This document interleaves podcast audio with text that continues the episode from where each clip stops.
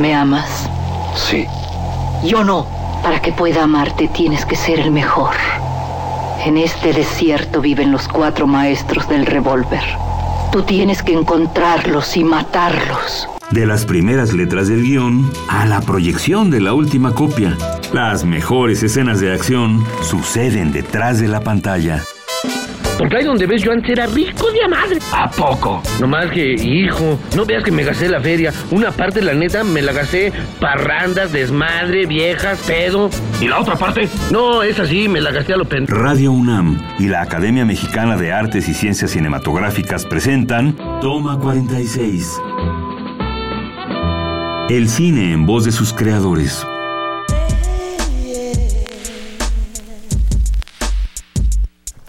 Hola, soy Adriana Castillo, secretaria técnica de la Academia Mexicana de Artes y Ciencias Cinematográficas. Hoy está con nosotros Noé Hernández. Noé estudió literatura en arte dramático en la Universidad Autónoma del Estado de México. Ha actuado para teatro, cine y televisión. Ha trabajado en series como Santo Niño y Crónica de Castas para Canal 11, en telefilmes como Chalán y El Ombligo del Cielo para Canal 22 y tiene en su carrera más de 10 películas como El Infierno, Miss Bala, Colosio, El Asesinato, La Dictadura Perfecta y La Tiricia de Jorge Pérez Solano, en donde obtuvo por esta última el Ariel a Mejor Coactuación Masculina en el 2015. Un gusto tenerte, Noé. Muchas gracias. Noé, cuéntanos, ya que decidiste que ibas a ser actor y que estabas en el terreno, ¿cuál ha sido tu aprendizaje? ¿Hay un estilo, una forma de actuar? Sí, pues una vez que yo egreso de, de, la carrera y sobre todo cuando, más bien cuando empiezo a hacer cine, este, pues me doy cuenta que de momento... Eh, pues uno como actor de momento tiene como muchas carencias, ¿no? Porque, porque uno aprende a actuar como, como en las aulas y aparte en, los salones o en los ensayos, en, en, los ejercicios y demás. Y pues bueno, resulta que uno tiene que ir armando como su propia, su propia técnica, como su propio método, ¿no? De ir buscando información que, que de alguna u otra forma puedas aplicar a los personajes. Creo que realmente no hay, así como no hay géneros este, únicos, creo que tampoco hay un estilo único de actuación, ¿no? Creo que, que de alguna u otra forma Stanislavski de alguna u otra forma es, es como las raíces, como el cimiento y de ahí partes hacia, hacia donde quieres, ¿no? Digo, a mí me gusta mucho el teatro de barba, me gusta mucho Grotowski, me gusta mucho el trabajo del cuerpo, pero pues pues bueno, a veces no son las herramientas necesarias eh, para el cine, por ejemplo, ¿no? ¿Cuáles son las diferencias para ti entre el cine y el teatro? entre el teatro, para mí el, cine es un recorrido más íntimo, ¿no? Muy hacia adentro, muy hacia estar ahí de cuerpo presente y de emoción presente. El teatro también, pero el teatro es un poco más grandilocuente, pues, ¿no? Sabes que tienes que trabajar este, un poco más la, voz, que tienes que apoyar más la voz, que tienes que proyectar la voz para que te escuche el de... hasta el final, hasta, la última fila. Sabes que tus movimientos del cuerpo, del gesto es mucho más amplio, es mucho más este, grande. Y entonces digamos que, de alguna u otra forma es una hay, hay, una técnica digamos mucho más mucho más física también, pero el, teatro, pero el teatro es mucho más rico en el sentido de que te da la oportunidad de trabajar un personaje eh, durante dos, tres meses y, y en cual lo vas llenando poco a poco, poco a poco hasta que logras realmente eh, ejercer un trabajo bastante profesional y sobre todo bastante introspectivo. introspectivo, sí, hacia adentro. También y creo que, creo que los dos, tanto el cine como el teatro, la búsqueda es hacia adentro, pero en el cine pues es mucho más en el cotidiano, pues, ¿no?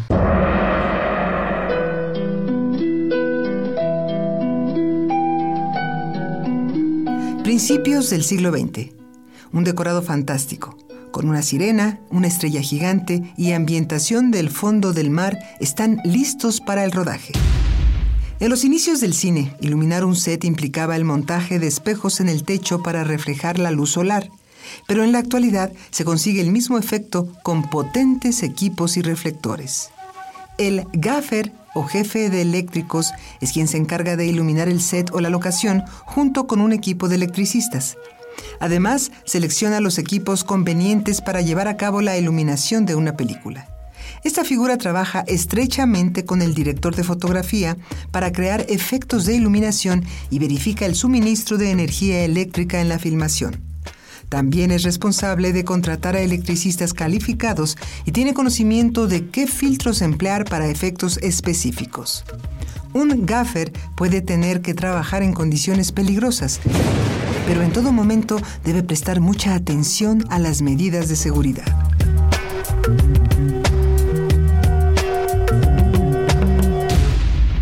¿Cómo es con la cámara la relación? ¿Importa? ¿Influye? Sí, claro, por supuesto. Sí, sí, la, la, la cámara de momento te escudriña los pensamientos, ¿no? Está casi, casi está, está tan cerca que puede leer qué es lo que estás pensando, ¿no? Entonces, por eso me gustan mucho los personajes que no hablan. Regularmente cuando tú le pones a un actor, el diálogo tiende a refugiarse en el diálogo. Y como ya trae una técnica aprendida en la escuela, en donde sea, pues de momento como que ya le da una inflexión, le, lo, lo llora, lo llora o le da una emoción ahí este, más o menos estructurada al, al texto y entonces como que nos refugiamos en el texto y cuando no hay texto entonces empiezan a hablar las emociones, no empiezan a hablar los gestos, empiezan a hablar los ojos, los, los pensamientos y, y, y el cine te da esa oportunidad, ¿no? Bien lo decía mi maestro este eh, Cermeño, ¿no? Que en paz descanse, este el actor tiene que dejarse penetrar en todos los sentidos, ¿no? Mm. Y, y- y exactamente siento que la cámara me, me impone a veces tanto que... Te que invade sí, el cuerpo. Sí, sí, que me invade y... y- pero, pero es rico dejarse penetrar en ese sentido, pues. Cuéntanos entonces qué papel ha sido un placer estar ahí. Híjole, para mí hay, hay Macario que lo hice en, en- en espiral. ¿El, espi- el esp- espiral de qué se trata? Pues es también este cine de, de- de Jorge Pérez Solano, del campo, y que habla de las mujeres que, que se quedan a cuidar a los hijos, que se quedan a, que se quedan a, a crear, a amamantar, este, a educar, mientras el hombre tiende siempre a huir, irse al otro lado en busca de otras posibilidades este, eh, económicas y demás. Y Jorge habla, en Espiral habla de estas mujeres que, que se quedan ahí. ¿Y ¿no? ahí cuál era tu papel, tu personaje? Era yo, este, Macario, un tipo que se va a los Estados Unidos, allá tiene algunas, este, actividades que... ¿Lícitas o ilícitas? Ilícitas que lo, que lo obligan a, a pasar, a hacerse pasar por muerto con, con, con su esposa, ¿no? Es decir, traen el cuerpo para acá y le dicen que pues, lo mataron y, y, este, no, resulta que él en realidad está vivo y que anda por ahí cerca. ¿Y por qué te gustó este personaje? Eh, me- gustó la película y, bueno, el personaje también, ¿no? Pero este, eh, me gustó mucho la película porque de alguna u otra forma me, me hermana con, con, con lo que yo soy como campesino, pues me hermana como con mis raíces, con mi madre, con, mi, con, con mis hermanas, este, con la gente del campo, ¿no? Y, creo que Jorge tiene esa- particularidad de, de hacer de los temas del campo sin volverlos tan estereotipos, los vuelven en, re- en realidad unas, unos, unos temas muy, muy, muy entrañables. Para mí La Tiricia es un- una gran, gran peli. Candelita lo disfruté muchísimo porque lo fuimos construyendo poco a poquito, pues, ¿no? Hasta que llegamos a la cuenta de que nada más con el hecho de que yo trajera la mano así, pegada de este lado, me, me- me modificaba todo el cuerpo, pues, y dices, wow, llegar a esos pequeños detalles que de momento se vuelven eh, entrañables porque te condicionan en, en un todo perfecto, tanto emotivo como, como físico, es, es de lo más rico llegar a encontrar ahí, a, a tener esos personajes, ¿no? Y a propósito, ¿se aprendió bien su diálogo? Sí, señor. Por cierto que en una de las líneas hay unas faltas de ortografía. Escribe el melocotón con Q y huevo con G. Qué bárbaro. No, eso no importa, hombre, eso no importa. Sigue escuchando. Toma 46. Como lo va usted a decir y no lo van a leer, el público ni se da cuenta, ¿verdad? Claro, hombre, claro.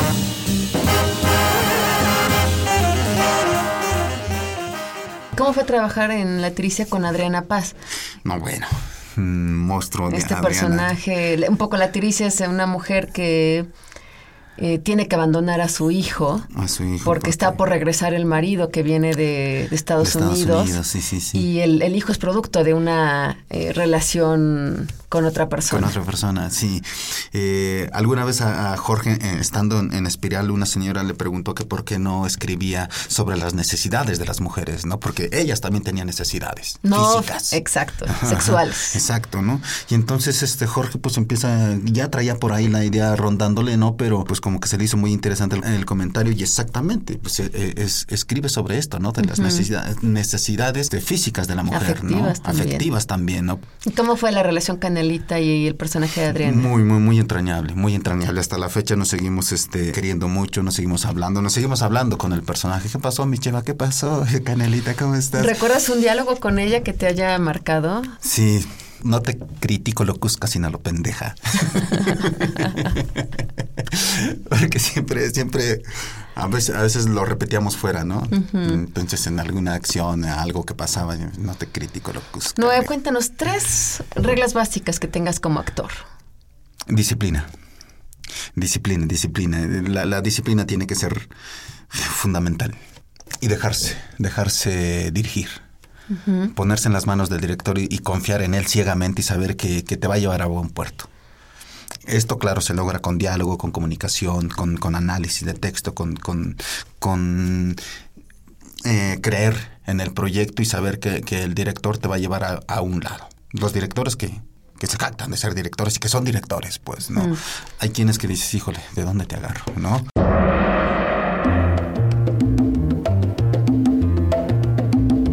Personalidades. Katy Jurado. Suárez, eso se saca uno por andar de resbalosa. No es que te corra, pero pues... Ah, ¿tienes miedo que te pegue? Es por la niña. Dotada de una belleza impresionante y una personalidad asertiva, Katy Jurado se especializó en interpretar mujeres perversas y seductoras. En 1943 dio inicio a su carrera en la película No Matarás. Más tarde, apareció en 16 películas más durante los primeros años de la época de oro del cine mexicano.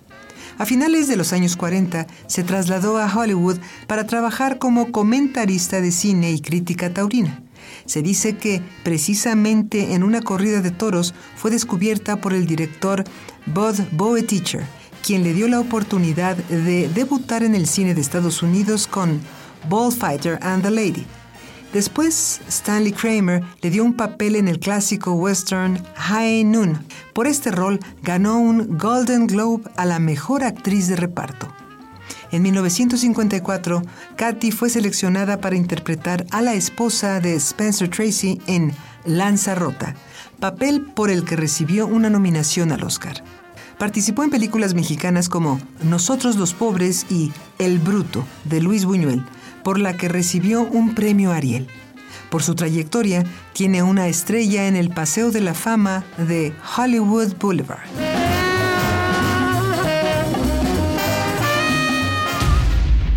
Oye, Noé, nos has contado mucho tu relación con la tierra y con el campo. ¿Tú podrías sí. hacer una metáfora entre la tierra y el cine? Entre la tierra y el cine. Wow. wow. Fíjate que mi papá siempre me, me, me, inculcó algo. Y que es amar a la tierra como si fuera, como si fuera tu novia, como si fuera tu mujer. Uh -huh. Él decía, ¿no?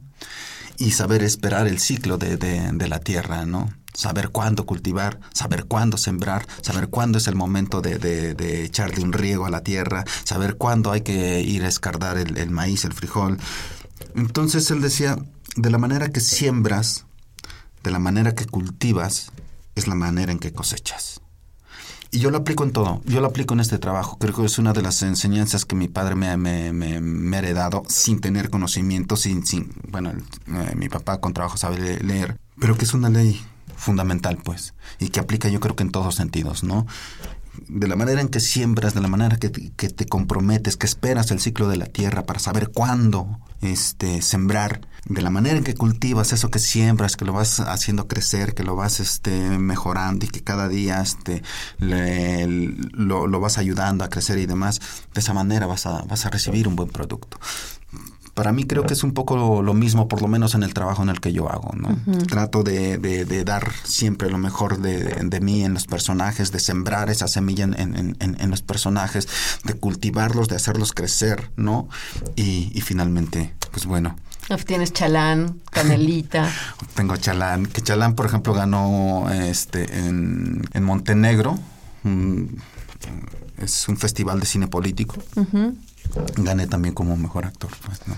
Noé, pues un gusto haberte escuchado y tenerte en Toma 46. Hombre, no, muchas gracias a ustedes por darnos la oportunidad de hablar un poquito.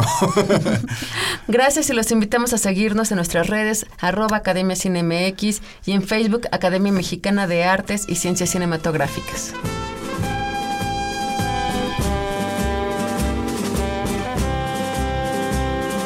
Acabas de escuchar Toma 46, una producción de Radio UNAM y la Academia Mexicana de Artes y Ciencias Cinematográficas. Producción Orlando Jacome. Guión Damaris Vera. Operación Francisco Mejía.